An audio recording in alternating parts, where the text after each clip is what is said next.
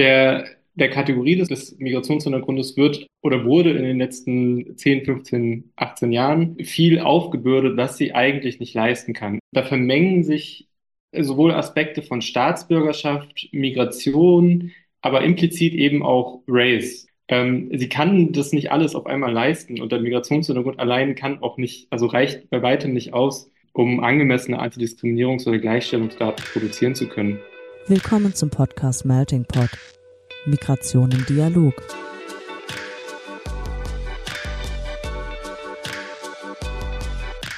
In diesem Podcast sprechen wir mit NachwuchswissenschaftlerInnen aus verschiedensten Fachgebieten, die zum Thema Migration forschen. Ein Einblick also in die Migrationsforschung über die Grenzen wissenschaftlicher Disziplinen hinweg. Organisiert wird der Podcast vom Nachwuchsnetzwerk des Interdisziplinären Zentrums für Integrations- und Migrationsforschung an der Universität Duisburg-Essen. Wir wünschen ein frohes neues Jahr und heißen herzlich willkommen zur ersten Ausgabe in diesem Jahr Melting Pot Migration im Dialog – der Jahreswechsel ist auch immer die Zeit, in der sich viele gute Vorsätze vornehmen. Mögliche solcher Vorsätze gibt es viele, aber wie wäre es eigentlich damit, sich vorzunehmen, sich von der Kategorie mit Migrationshintergrund zu lösen? In Deutschland leben rund 23,8 Millionen Menschen, die einen sogenannten Migrationshintergrund haben. Das entspricht einem Anteil von knapp 29 Prozent. Nach Definition des Statistischen Bundesamts haben in Deutschland Personen einen Migrationshintergrund, wenn sie selbst oder mindestens ein Elternteil nicht mit der deutschen Staatsangehörigkeit geboren wurden. Die Kategorie selbst ist dabei vergleichsweise noch recht jung, doch auch wenn sie zum Zeitpunkt ihrer Einführung eine progressive Intention hatte, stößt sie doch auf vielfältige Kritik, die MigrationsforscherInnen in Deutschland sicherlich nicht neu ist. Wir widmen uns heute der Kategorie des Migrationshintergrunds und ihrer Kritik und sprechen darüber heute mit unserem Gast Denis Usan, Politikwissenschaftler an der Universität Leipzig. Hallo Denis. Hallo. Mein Name ist Laura und mit mir moderiert heute Merve. Hallo. Hallo. Und damit kommen wir dann auch zu den Entweder-Oder-Fragen. Sehr gerne. Hallo Dennis. Ähm, unsere erste Entweder-Oder-Frage stellt äh, da wollen wir wissen, wie du Silvester am liebsten verbringst oder dann doch verbracht hast, auch wenn es nicht deine Lieblingsart war. Und zwar äh, bist du eher für eine Silvesterparty oder eher für ein gemütliches, gemütlicher Abend zu Hause? Äh, das hat sich vor allem seit in den letzten ein, zwei Jahren ein bisschen gewandelt, aber inzwischen ganz klar pro gemütlicher Abend zu Hause. Das heißt, die Zeit der wilden Partys ist vorbei. Kann man so sagen, ja. Wir werden alle älter. Ähm, wir fragen ja auch dann immer unsere Gäste und die Frage möchten wir jetzt auch dir gerne stellen, wie sie oder welche methodische äh, Vorgehensweise sie am ehesten nutzen. Äh, wie ist das denn bei dir? Arbeitest du eher qualitativ oder eher quantitativ? Ich würde äh, sagen, also von Haus aus eher Quali und dazu noch Klammer auf, Theorie, Klammer zu. Mhm. Ähm, ich habe aber auch eine gewisse Quanti-Grundausbildung. Okay. Genau, und wir sprechen ja heute auch in allen äh, überwiegend über einen Aufsatz von dir, in dem du auch ähm, theoretisch arbeitest, beziehungsweise dich auch auf viele Theorien beziehst. Wir sprechen ja heute über die Kategorie des Migrationshintergrunds und dabei handelt es sich ja auch, habe ich ja vorhin schon gesagt, um eine relativ junge Kategorie, die eben eine sehr große und auch sehr heterogene Gruppe umfasst. Vielleicht kannst du uns und unsere HörerInnen aber kurz nochmal abholen, wie der Entstehungskontext dieser Kategorie eigentlich war. Ja, sehr gerne. Also was man eigentlich immer findet, ist, dass er das erste Mal 1998 ähm, von Ursula Boos-Nünning ähm, im zehnten Kinder- und Jugendbericht ähm, verwendet wurde. Der erscheint einmal pro Legislaturperiode, ich glaube inzwischen sind wir beim 16. oder 17. Mhm. Und da erscheint er aber noch ohne klare Operationalisierung und auch noch deutlich seltener als Ausländer oder ausländisch. Also das hat ähm, die Sozialanthropologin Anne-Kathrin Will irgendwann herausgearbeitet, die hat sich all diese Berichte angeschaut. Ähm, und irgendwann Mitte der Nullerjahre gibt es halt diesen Wechsel, dass der Migrationshintergrund häufiger verwendet wird. Mhm. Ähm, genau. Und da, dass es aber wirklich zum, ich sag mal, Durchbruch des Migrationshintergrunds kam, das war dann erst 2005, als er das erste Mal im Mikrozensus vom Statistischen Bundesamt verwendet wurde, also der jährlichen Erhebung von einem Prozent der Bevölkerung. Genau, vielleicht so viel erstmal zum mhm. Entstehungskontext. Ich kann aber natürlich auch noch gerne mehr erzählen, wenn du möchtest. Ja, sehr gerne. Ähm, deswegen sind wir auch hier. Aber vielleicht noch mal ganz kurz. Also ich habe ja eben gesagt, wie groß diese Gruppe ist. Also es sind ähm, sehr, sehr viele Menschen, die darunter fallen. Das sind ja nicht nur ähm, AusländerInnen, sondern darunter werden auch Deutsche ähm, gefasst, aber auch Personen, die selbst migriert sind, aber auch ihre Nachkommen. War denn da dafür gedacht, ähm, ein Unterscheidungskriterium anfangs ähm, für AusländerInnen oder eine weitere Kategorie neben AusländerInnen zu, zu setzen und zu bringen? Genau, also ich würde, ich würde sagen, das ist so ein bisschen die, äh, auf jeden Fall die wohlwollende Deutung, mhm. dass er quasi als ähm, neutrales Ersatzwort für ähm, Ausländer gelten soll, was man da äh, mit beachten muss, ist, dass es ja im 2000 die ähm, Änderungen des Staatsangehörigkeitsgesetzes gab. Und da war es dann auch, also wurden quasi die Bedingungen für die Einbürgerung ähm, ein bisschen leichter. Ich glaube, davor äh, musste man, wenn man in Deutschland geboren wurde, mussten die Eltern schon 15 Jahre mhm. ähm, in Deutschland leben. Und im Jahr 2000 ging es halt äh, ging es runter auf acht Jahre und dadurch gab es immer mehr von den sogenannten Jus Soli-Kindern, also den Geburtsortsprinzip-Kindern. Mhm. Und das waren dann Kinder mit türkischem oder in Anführungszeichen ausländischen Namen, die aber äh, eben eine deutsche Staatsbürgerschaft hatten. Und das darauf kam die Gesellschaft irgendwie nicht so ganz klar. Das waren quasi ähm, ausländische Deutsche oder deutsche Ausländer, wie man es auch sehen will.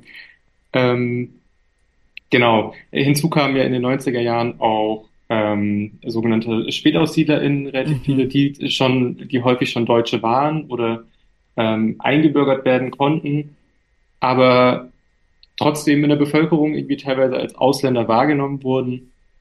Das heißt, irgendwann Ende der 90er Jahre, Anfang der 2000er Jahre, vielleicht auch schon früher, ich glaube, das kann man nicht so genau datieren, äh, kam der Zeitpunkt, wo die primäre Unterscheidung zwischen Deutschen und Ausländern einfach nicht mehr so wirksam oder sinnvoll war. Und genau, ich glaube, da könnte man schon sagen, jetzt wie gesagt, wohlwollend der Kategorie gegenüber, das haben auch, ich glaube, Neika Puta hat das auch mal gesagt, ähm, dass der Migrationshintergrund da als Ersatzwort für ausländisch gelten soll. Mhm. Ja, wohlwollend finde ich ein spannendes Stichwort. Das heißt nämlich auch, es gibt durchaus auch kritische Interpretationen. Das heißt, ähm, wir haben ja auch am Anfang gesagt, wir möchten heute mit dir auch über die Kritik um die Kategorie mit Migrationshintergrund sprechen und beziehen uns dabei auf einen Aufsatz von dir, den wir natürlich auch verlinken werden. Und in diesem Aufsatz systematisierst du die Kritik um die Kategorie auch. Und du teilst die Kritik dabei ein, zum einen nach ihren verschiedenen Verwendungsweisen. Da haben wir zum einen die Kategorie der Analyse, also auch in der wissenschaftlichen Nutzung und die Kategorie der Praxis. Und zum anderen unterscheidest du dabei zwischen der Selbst- und Fremdidentifizierung.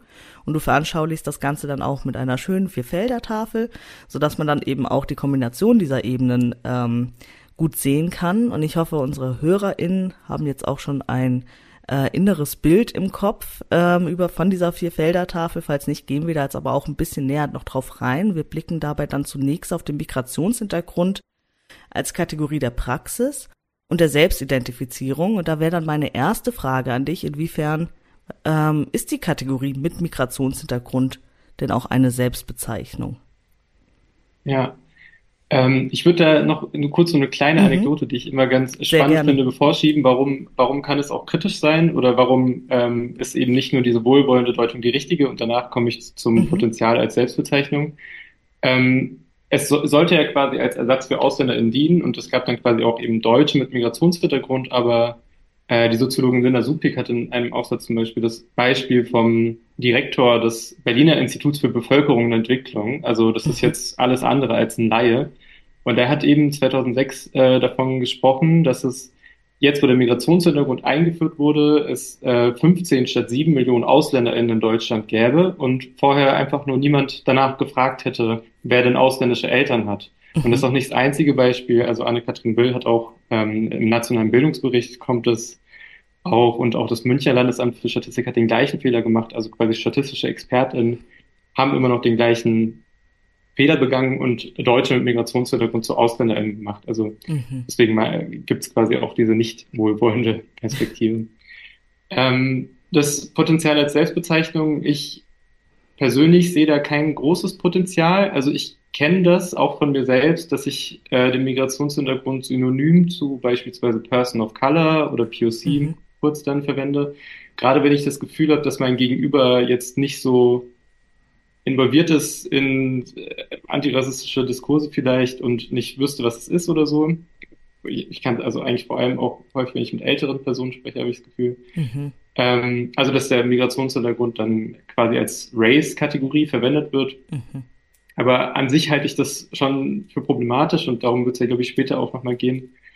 Ähm, in dem Paper diskutiere ich das dann auch und komme da aber zu dem Schluss, dass der Migrationshintergrund auch kein emanzipatorisches Potenzial für die so klassifizierten entwickelt oder entwickeln kann ähm, oder überhaupt eine wirksame oder bedeutende Kategorie ist für die Klassifizierten. Ich mache das Argument ein bisschen auf zwei Ebenen. Ähm, einerseits betrachte ich die Namen, von, also Selbstbezeichnungen von Selbstorganisationen, Migranten- Selbstorganisationen und antirassistischen Orgas wo sich eben zeigt, dass in der Regel entweder spezifischere Bezeichnungen gewählt werden, also mhm. muslimische Frauen zum Beispiel oder deutsche Asiatinnen, oder gerade bei antirassistischen Orgas, dass dann gleich sowas wie People of Color verwendet wird. Mhm. Ähm, genau.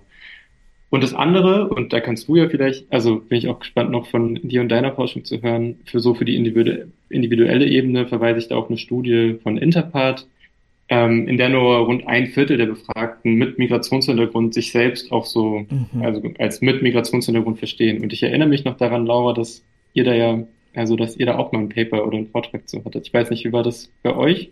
Genau, es war ein, äh, noch ein Vortrag. Äh, ganz in die Paperform hat äh, hat es der Vortrag dann noch nicht geschafft, aber wir sehen da auch, dann werde ich auch, werden wir auch gleich hier nochmal drüber sprechen im zweiten Teil, sehen durchaus Diskrepanzen, wenn man danach fragt, wie sich Personen eigentlich selbst einschätzen. Ähm, genau, also ähnliche Ergebnisse, wie, äh, auf die du auch in deinem Artikel verweist. Ähm, spannend finde ich also auch, also es bleibt also hauptsächlich eine Fremdzuschreibung, also eine Fremdzuweisung, eine Fremdidentifizierung bei der Kategorie mit Migrationshintergrund.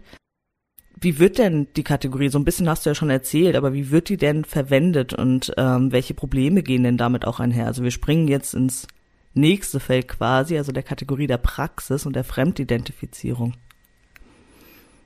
Genau, da gibt's auch schon sehr früh tatsächlich einige, einige Studien zu, also ähm, vor allem Diskursanalysen ähm, ich glaube von Scaraglieri und Zech aus 2013 schon, die haben sich ähm, Zeitungsartikel angeschaut, wo über äh, Menschen oder ich glaube, da waren es Jugendliche mit Migrationshintergrund gesprochen wird. Und da dient er häufig so ein bisschen, oder äh, ich sage, dass er so als Prototyp fungiert und ähm, gewisse Bedeutungen als Prototyp versucht zu transportieren. Und das sind meistens vor allem ähm, drei Sachen. Einmal ist es klar was Ethnisierendes, also ein mhm. ethnisiertes, anderes. Ähm, dann auch noch ähm, schlecht gebildet oder schlechter gebildet und auch ökonomisch schwächer. Das sind so, und manchmal kommt so implizit auch noch quasi, ähm, äh, dass man schlechter Deutsch spricht oder so. Also mhm. irgendwas in Bezug auf die Sprachkenntnisse kommt da auch noch dazu. Ähm, genau, das, und das sieht man eben in verschiedenen Kontexten. Also das äh, taucht zum Beispiel auch auf. Es gibt eine Studie, eine Diskursanalyse über Bundestagsdebatten. Ähm, und da sind es auch, es sind eigentlich immer diese drei Dimensionen. Ethnisieren, Schrägstrich, also migrantisieren ist eben klar, aber mhm. ähm, als ärmer gedacht und ähm, genau auch eine, in Anführungszeichen, Bildungsschwäche.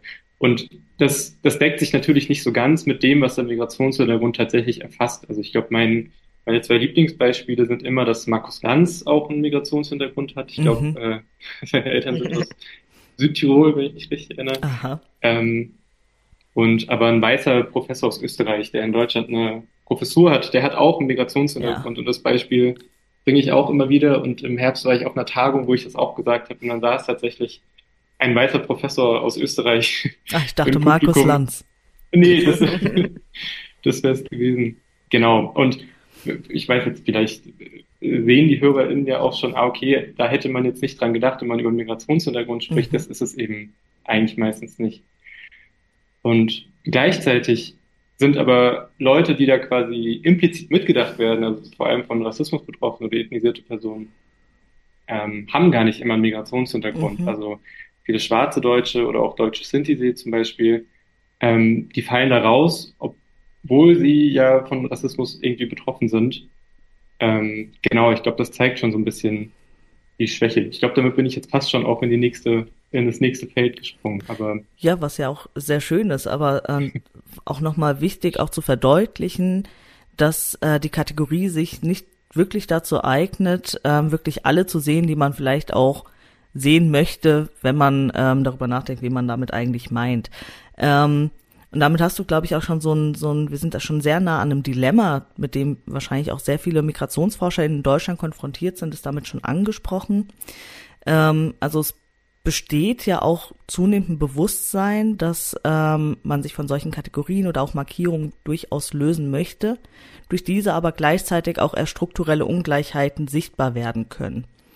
Das heißt, wir sprechen jetzt, wie du schon gesagt hast, wir rutschen jetzt schon in, nächste, in das nächste Feld. Also wir sprechen jetzt hier ähm, vom Migrationshintergrund als Kategorie der Analyse, also wie wir es auch in der Wissenschaft nutzen.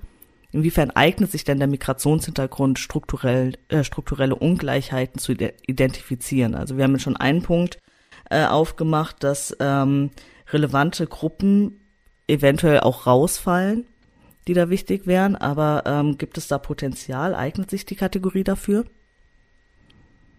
Ja, also da gibt es zumindest äh, theoretisch schon ein gewisses Potenzial und genau das eine, das eine Potenzial ist, wie du es eben auch schon gesagt hast, dass man strukturelle Ungleichheiten ähm, identifizieren könnte und das andere ist, dass man mit, mit dem Migrationshintergrund auch ein relativ einfaches ähm, äh, Mittel hätte, um beispielsweise Quoten auch zu versuchen durchzusetzen. Es gab in Berlin, ich glaube inzwischen schon vor zweieinhalb Jahren, ja auch diese 35-Prozent-Debatte mhm. in der mhm. öffentlichen Verwaltung. Ähm, genau, aber da, also jetzt bei den, bei den Quoten stoßen wir auch wieder auf das Problem der, der Unschärfe, äh, könnte man es nennen. Also, dass vom Migrationshintergrund äh, oder dass von so einer Quote Personen profitieren könnten, die zwar einen Migrationshintergrund haben, aber von keinerlei ähm, Diskriminierung oder spezifisch auch von rassistischer Diskriminierung nicht unbedingt betroffen sind, wo wo diese Quote ja entgegenwirken sollte. Ähm, und andererseits, dass es durchaus Personen gibt, die eben von solchen strukturellen Diskriminierungen betroffen sind, aber keinen Migrationshintergrund haben. Also ich glaube, der Migrationshintergrund, äh, der Migrationsrat in Berlin war das, Gunay, ähm, er ist auch weitergegangen und hat sogar argumentiert, dass das könnte ja sogar, oder das könnte Ungleichheiten auch noch weiter, also äh, verschleiern sogar, also wenn man dann weil sie genügend Menschen mit Migrationshintergrund hat, aber gar nichts darüber ausgesagt ist, okay, wie viele Personen, also wie viele People of Color sind da denn jetzt eigentlich, mhm. weil es eben ähm, nicht deckungsgleich ist. Mhm. Und das andere, was die ähm, strukturellen Ungleichheiten angeht, da habe ich mir ein paar Studien aus der Bildungsforschung angeschaut. Also ich bin kein Bildungsforscher, aber ähm, der, der Migrationshintergrund kommt, kommt ja auch aus dem Kontext, ich habe es ja vorhin schon gesagt, wird da auch sehr, sehr häufig verwendet.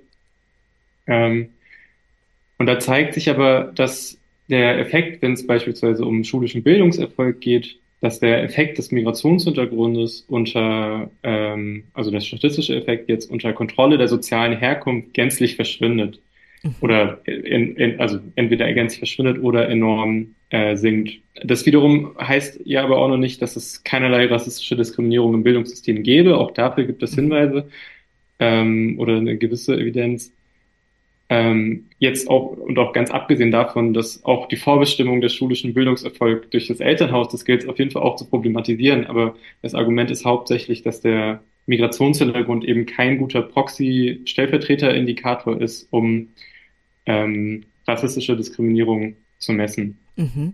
Und was da jetzt äh, spezifisch im, was so Bildungsforschung oder auch Studien und Erhebungen dazu angeht, noch ganz erschwerend hinzukommt, darauf haben Kemper und Supik hingewiesen, ist, dass die Operationalisierung dort sich tatsächlich häufig von der offiziellen vom Statistischen Bundesamt unterscheidet in vielen Studien. Also ähm, ja, und dadurch sind die, Stu also teilweise auch innerhalb von Studien zu verschiedenen Erhebungszeiträumen. Und das hat natürlich das Problem, dass das eigentlich nicht mehr wirklich vergleichbar ist. Und wenn man das weiß, dann weiß man das und vergleicht es nicht, aber in der Praxis führt es eben auch häufig zu Fehlinterpretationen. Mhm. Also da wird so ein bisschen versucht zu korrigieren, was der Migrationshintergrund nicht kann. Also wenn dann irgendwie dazu gesagt wird, keine Ahnung, wenn irgendwie nach der Erstsprache geschaut wird oder Ähm, dann wird nach einem türkischen Migrationshintergrund oder einem arabischen oder einem italienischen unterschieden.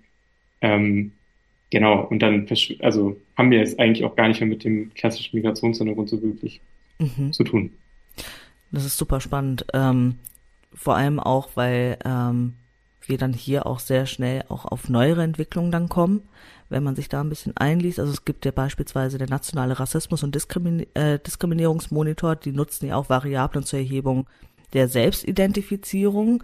Ähm, ebenfalls noch eng ja mit dem Nadira verbunden ist ja auch das Dezim-Panel, die haben das ähnlich gemacht. Wir selbst ähm, haben das, haben diese Items dann auch in, in zwei Projekten benutzt, um eben die ethnische und oder kulturelle Selbstbeschreibung auch jenseits vom Migrationshintergrund zu erfassen. Das hattest du ja auch eben angesprochen und da ist mir noch eingefallen, dass es vielleicht mein ähm, neuer Vorsatz fürs neue Jahr, diesen, diesen Vortrag, wo wir uns ja auch kennengelernt haben, dann noch endlich mal in ein Paper ähm, zu verfassen. Ähm, aber was wir hier sehen, ist auf jeden Fall, dass es durchaus ja auch in Deutschland wachsendes Bewusstsein in der Migrations- und Rassismusforschung dafür gibt, dass es eben auch neue Kategorien braucht, um migrationsbezogene Realitäten auch besser erfassen zu können. Das ist ja, spricht ja genau auf das, was du gerade gesagt hast. Und ähm, genau, jetzt würden wir auch gerne noch mit dir über die über mögliche Alternativen sprechen. Ja, und meistens sagt man ja auch, boah, wenn man kritisiert, braucht man irgendwie konstruktive Lösungen. Ich bin nicht immer der Meinung, dass jemand, der kritisiert, auch direkt die konstruktive Lösung mitbringen muss, aber das tust du ja tatsächlich auch in deinem mhm. Aufsatz und ähm, deswegen würden wir gerne tatsächlich auch das, was Laura angesprochen hat. Wir wissen, dass der Begriff irgendwie schwierig ist, aber wir können uns nicht davon loslösen und den komplett zu lassen, ohne eine Alternative zu haben, wäre eigentlich auch fatal, weil wir dann überhaupt nichts mehr sichtbar machen könnten. Und daher ähm, würden wir jetzt in diesem Abschnitt gerne über Alternativvorschläge mit dir sprechen. Und eines der häufig genannten Alternativvorschläge sind ja solche Begriffe wie Person mit Einwanderungsgeschichte, die halt auch in vielen politischen Berichten und so weiter verwendet wird.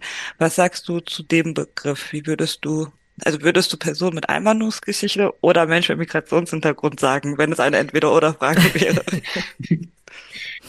ja, über die Entweder-Oder-Frage habe ich nicht nachgedacht. Ähm, und äh, zu Laura noch, mich freut dass ich dir äh, ein Neujahrsvorsatz irgendwie mitgeben konnte. Ich hoffe, dass es nicht zu viel Druck aufgebaut hat.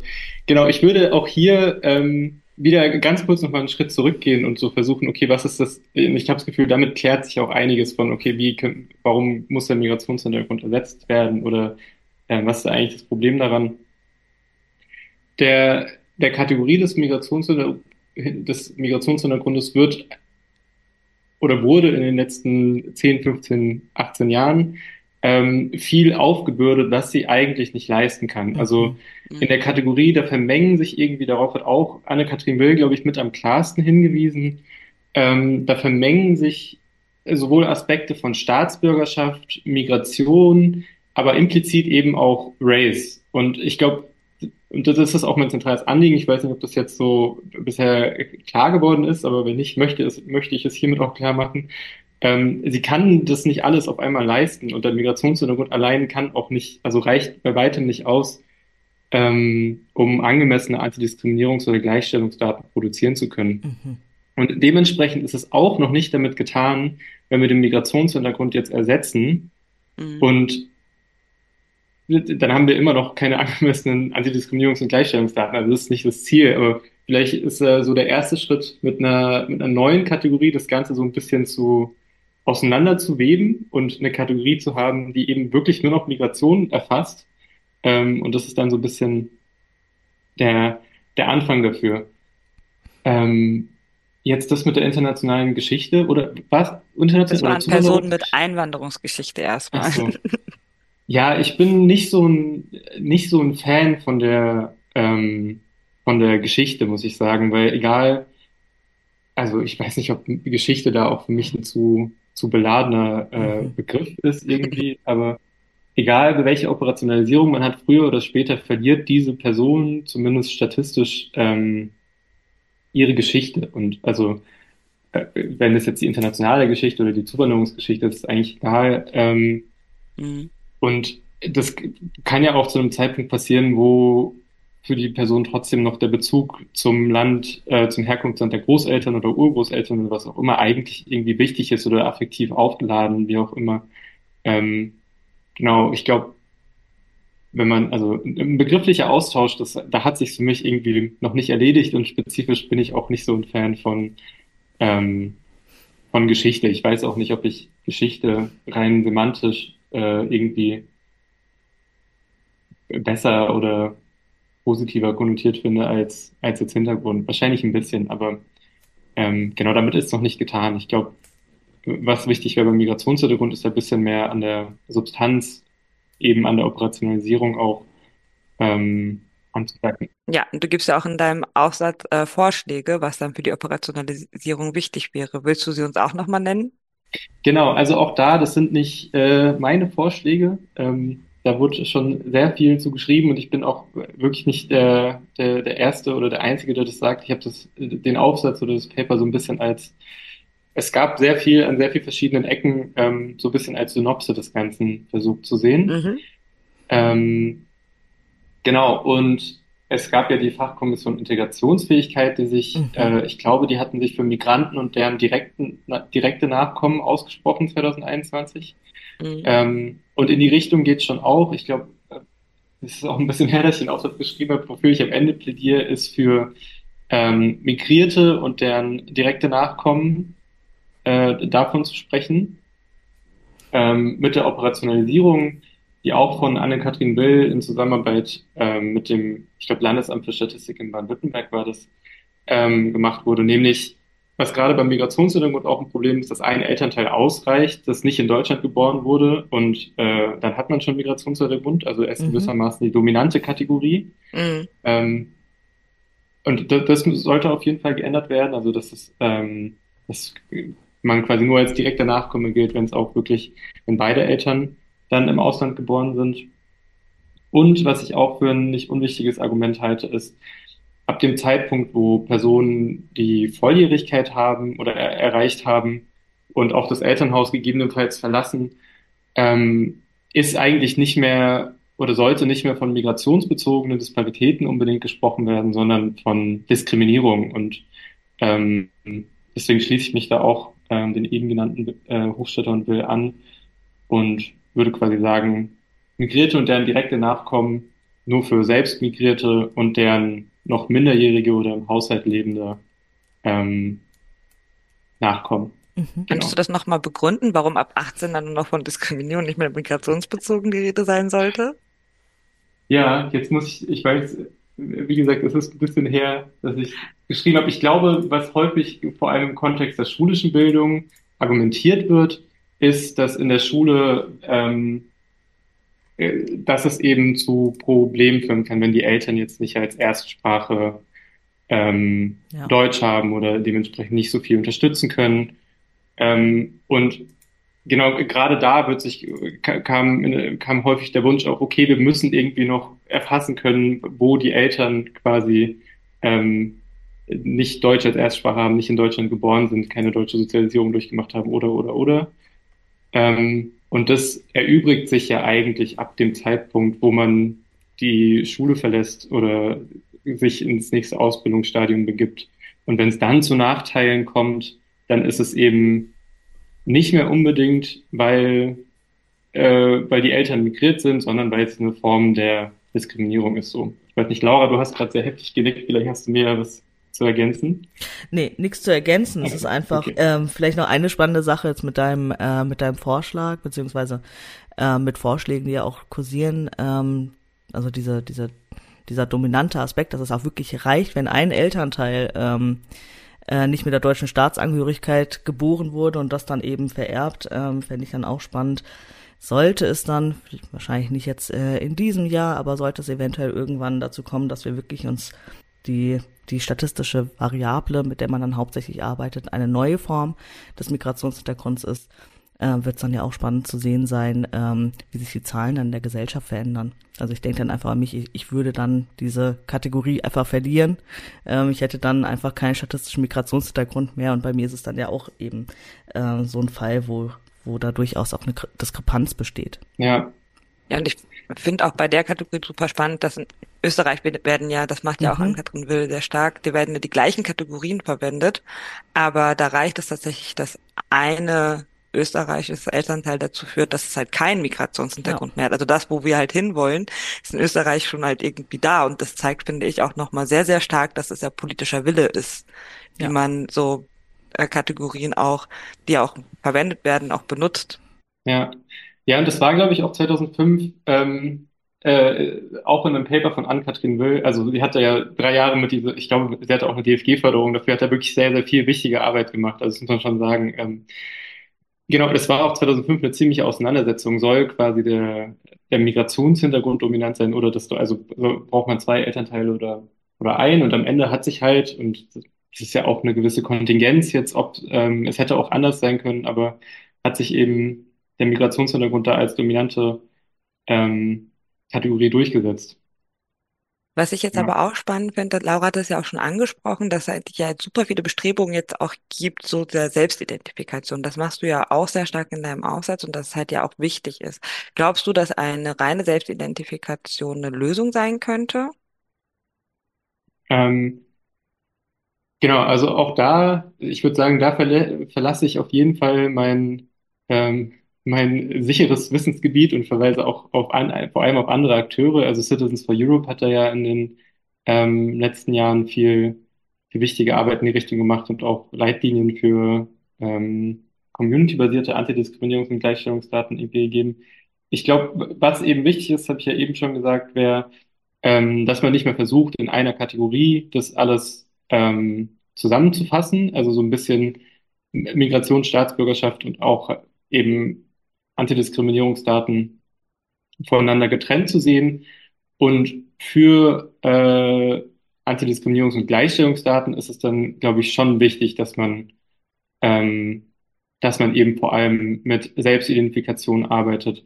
Und da muss man dann natürlich auch aufpassen, wie man, ähm, also wie die, wie die Items dann formuliert sind oder die Fragen in den mhm. Erhebungen.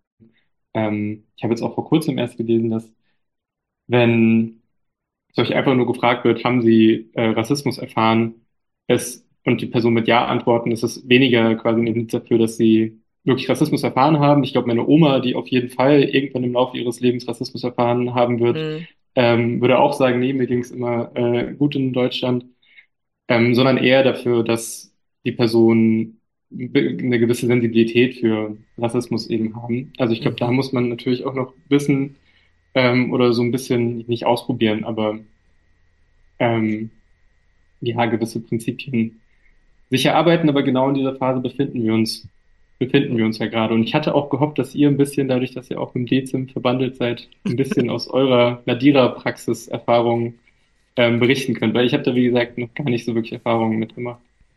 Nö, alles gut. Also deswegen sind wir ja hier, um uns mit dir auszutauschen. Und äh, tatsächlich bin ich auch ein bisschen kritisch mit dieser Frage von, haben Sie Rassismus erfahren und mhm. daraus das abzuleiten, weil es ja auch innerhalb der Forschung total umkämpft ist, wie wir den Begriff definieren wollen und verstehen wollen, davon mal unabhängig. Und gleichzeitig halt auch die Fähigkeit, Rassismus auch als solches zu erkennen.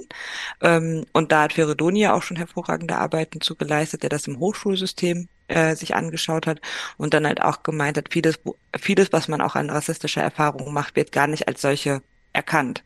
Und wenn wir doch strukturell eigentlich wissen, dass es Rassismus gibt und es ist was Strukturelles und Institutionelles, dann würde ich mich eigentlich eher auch so ein bisschen die Frage stellen, wann sind Leute eigentlich in der Lage, das wahrzunehmen als Rassismus. Also die Frage nach Rassismuserfahrung oder Wahrnehmung ist tatsächlich für mich eigentlich, wann ist die Kapazität da, das halt auch solches wahrzunehmen. Auf der anderen Seite erfährt auch nicht jeder rassistische Diskriminierung, der, der die das halt bei dieser Frage auch angibt. Deswegen bleibt es natürlich total schwierig.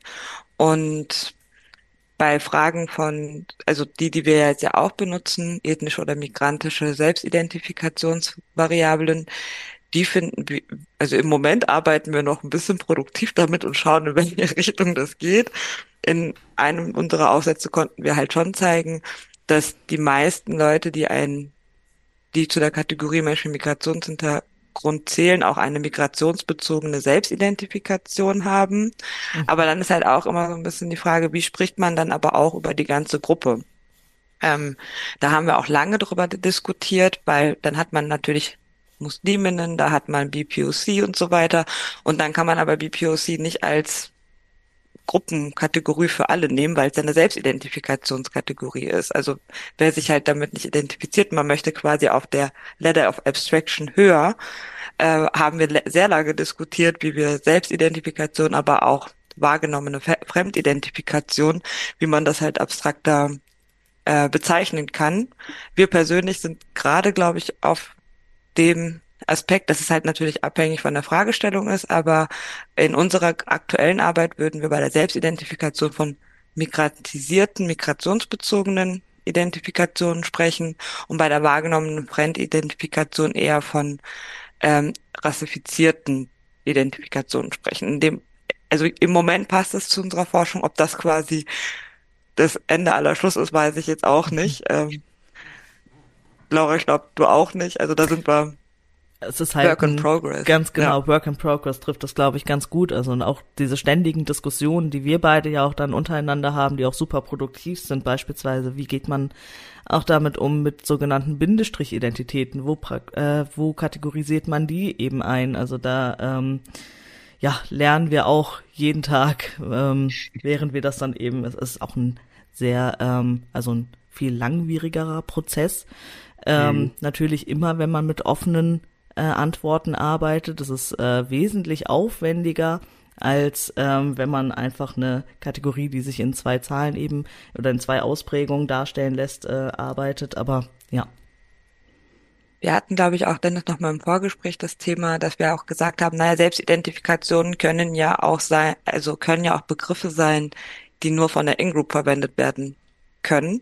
Also, dass man quasi diskriminierende Begriffe als Empowerment-Begriffe in der eigenen Community quasi verwendet. Und das hatte uns ja dann quasi auch so ein bisschen die Frage gestellt, okay, wenn wir radikal auf Selbstidentifikation und Selbstbezeichnung setzen, hätte es dann die Folge, äh, dass nur noch die In-Group forschen kann? Oder welche Möglichkeiten würdest du zum Beispiel aussehen, wenn wir zum Beispiel mit Selbst-ID arbeiten, dass auch nicht nur In-Group oder was denkst du dazu?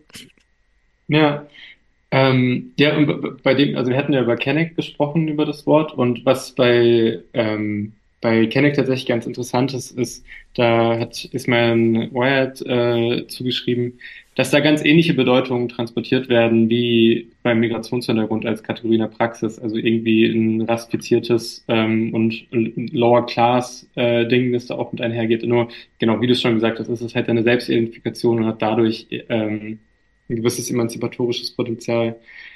Also dürfte der österreichische weiße Prof den Kenneck-Begriff benutzen? Äh, obvious, nee. naja, definitiv nicht. Markus ja. Lanz auch nicht. Markus Lanz auch nicht. Nee. nee. ähm, nee, das, äh, ähm, genau, und zur Frage, ob nur die In-Group forschen kann, ich glaube nicht, also ich würde nicht sagen, dass dann nur noch die In-Group forschen kann. Da müssten, ich spreche jetzt mal von einem kollektiven Wir, da müssten wir ja auch die ganze Arbeit machen. Das kann es ja ähm, auch nicht sein. Ich glaube, der entscheidende Aspekt ist hier, ähm, dass es nicht, wie es eben beim Migrationshintergrund zum Beispiel auch war, dass es nicht unter Ausschluss von ähm, den so klassifizierten oder von der In-Group, also in dem Fall von Rassismusbetroffenen irgendwie geschieht, ähm, sondern dass diese eben auch aktiv mit, mit einbezogen werden können, also Selbstorganisationen und antirassistische Orgas. Und eigentlich auch, dass da von staatlicher Seite auch die entsprechenden großen Bereit Ressourcen bereitgestellt werden. Also ihr habt ja schon gesagt, es ist auch sehr aufwendig und man, ähm, mhm. man, man hat sehr viele Diskussionen und Sachen verfallen auch wieder und das beißt sich natürlich mit einem ähm, gewissen Verlangen nach, nach klaren Daten und klaren Aussagen die, die ja von der Wissenschaft so ein bisschen abverlangt werden. Aber ich glaube, wir müssen uns jetzt einfach diesen, oder ich spreche wieder von einem Wir, obwohl ich das gerade selbst gar nicht mache, sondern ihr, aber ähm, wir müssen uns jetzt diesen Diskussionen und Debatten einfach das so ein bisschen ähm, weiterführen und gucken, gucken, wo wir da rauskommen und auch eine gewisse Sensitivität nicht verlieren. Also wenn sich dann rausstellt, äh, bei einer anderen Kategorie kommt auch wieder dazu, dass ähm, eine negative oder stigmatisierende Konnotation dabei ist, dann ja, muss man da sensitiv für bleiben. Mm, das stimmt. Was uns tatsächlich auch, also es ist eine super spannende Folge und zeigt ja auch, dass sie sehr viele Emotionen auch irgendwie löst. Ne? Also wir haben es jetzt versucht, natürlich wissenschaftlich sachlich anzugehen, aber wir se sehen halt auch spätestens halt mit Begriff von Kennex und Selbstidentifikation, es macht was mit uns. Also auch die Frage, wann zählen wir in die Kategorie rein, wann fallen wir aus der Kategorie raus. Und auch wir beschäftigen uns ja mit dem Thema und haben dir ja auch so ein bisschen Einblicke gegeben, warum wir für das Thema brennen. Und uns würde das auch bei dir natürlich interessieren. Wie bist du zu dem Thema eigentlich gekommen? Was, äh, mit welcher Leidenschaft hast du dich mit dem Thema befasst? Weil irgendwie braucht es ja genau das, um sich ein Thema zu widmen. Ja, ähm, genau, also ich, äh, Laura hat es eben auch schon gesagt, dass, äh, oder dass du deinen Migrationshintergrund verlieren würdest, wenn es jetzt zu ähm, zu etwas, äh, zu einer anderen Kategorie kommen würde. Bei mir würde es, glaube ich, tatsächlich also davon abhängen, ob ähm, ob der Staatsbürgerschaftsaspekt drin bleibt, Mhm. weil ich, äh, also ich bin gerade dabei, die deutsche Staatsbürgerschaft zu äh, erlangen, aber ich habe sie immer noch nicht. Das heißt, bei der aktuellen Definition hätten meine hypothetischen Kinder sogar auch noch einen Mhm. Migrationshintergrund, obwohl quasi meine Eltern in jungem Alter, schrägstrich meine Großeltern, äh, migriert waren. Also fast schon vierte Generation. Also die hätten das auch, Genau. wenn du eingebürgert bist. Also es ist ja unabhängig, äh, auch wenn du eingebürgert bist, hätten deine Kinder nach aktueller Definition einen Migrationshintergrund. Genau, nach aktueller Definition auf jeden Fall. Aber ich Ja. meine, wenn es jetzt zu dem Wechsel kommt und quasi das Geburtsort, der Geburtsort der Eltern zählt, ich bin ja in ähm, Deutschland geboren, dann wäre es, dann hätten sie quasi keinen mehr. Also da hängt jetzt so. Aber bei der aktuellen Definition auf jeden Fall. Genau, und wie bin ich zu dem Thema gekommen? Ich, es hat tatsächlich als Hausarbeit angefangen. Ähm, ich hatte damals, als die Fachkommission Integrationsfähigkeit eben äh, diesen Beschluss gemacht hat oder diese, diese Empfehlung ähm, gemacht hat, nicht mehr vom Migrationshintergrund zu sprechen, hatte ich für im Rahmen von der SAK-Stelle auch meine Professur ein bisschen recherchiert, was wird da eigentlich so debattiert oder wie wird das aufgenommen. Und ich fand es auch ein bisschen erschreckend, dass, also es wurde sich sehr wenig jetzt im, im Feuilleton zumindest wirklich damit auseinandergesetzt, was ist eigentlich der Vorschlag, Mhm. ähm, welche Folgen hätte das und die allermeiste Kritik gerade von konservativer Seite war vor allem, die haben ihre Aufgabe nicht erfüllt, die sollten uns eigentlich sagen, ähm, wie viele Flüchtlinge wir aufnehmen können, die sollten Genau. eine Obergrenze formulieren. ähm, genau.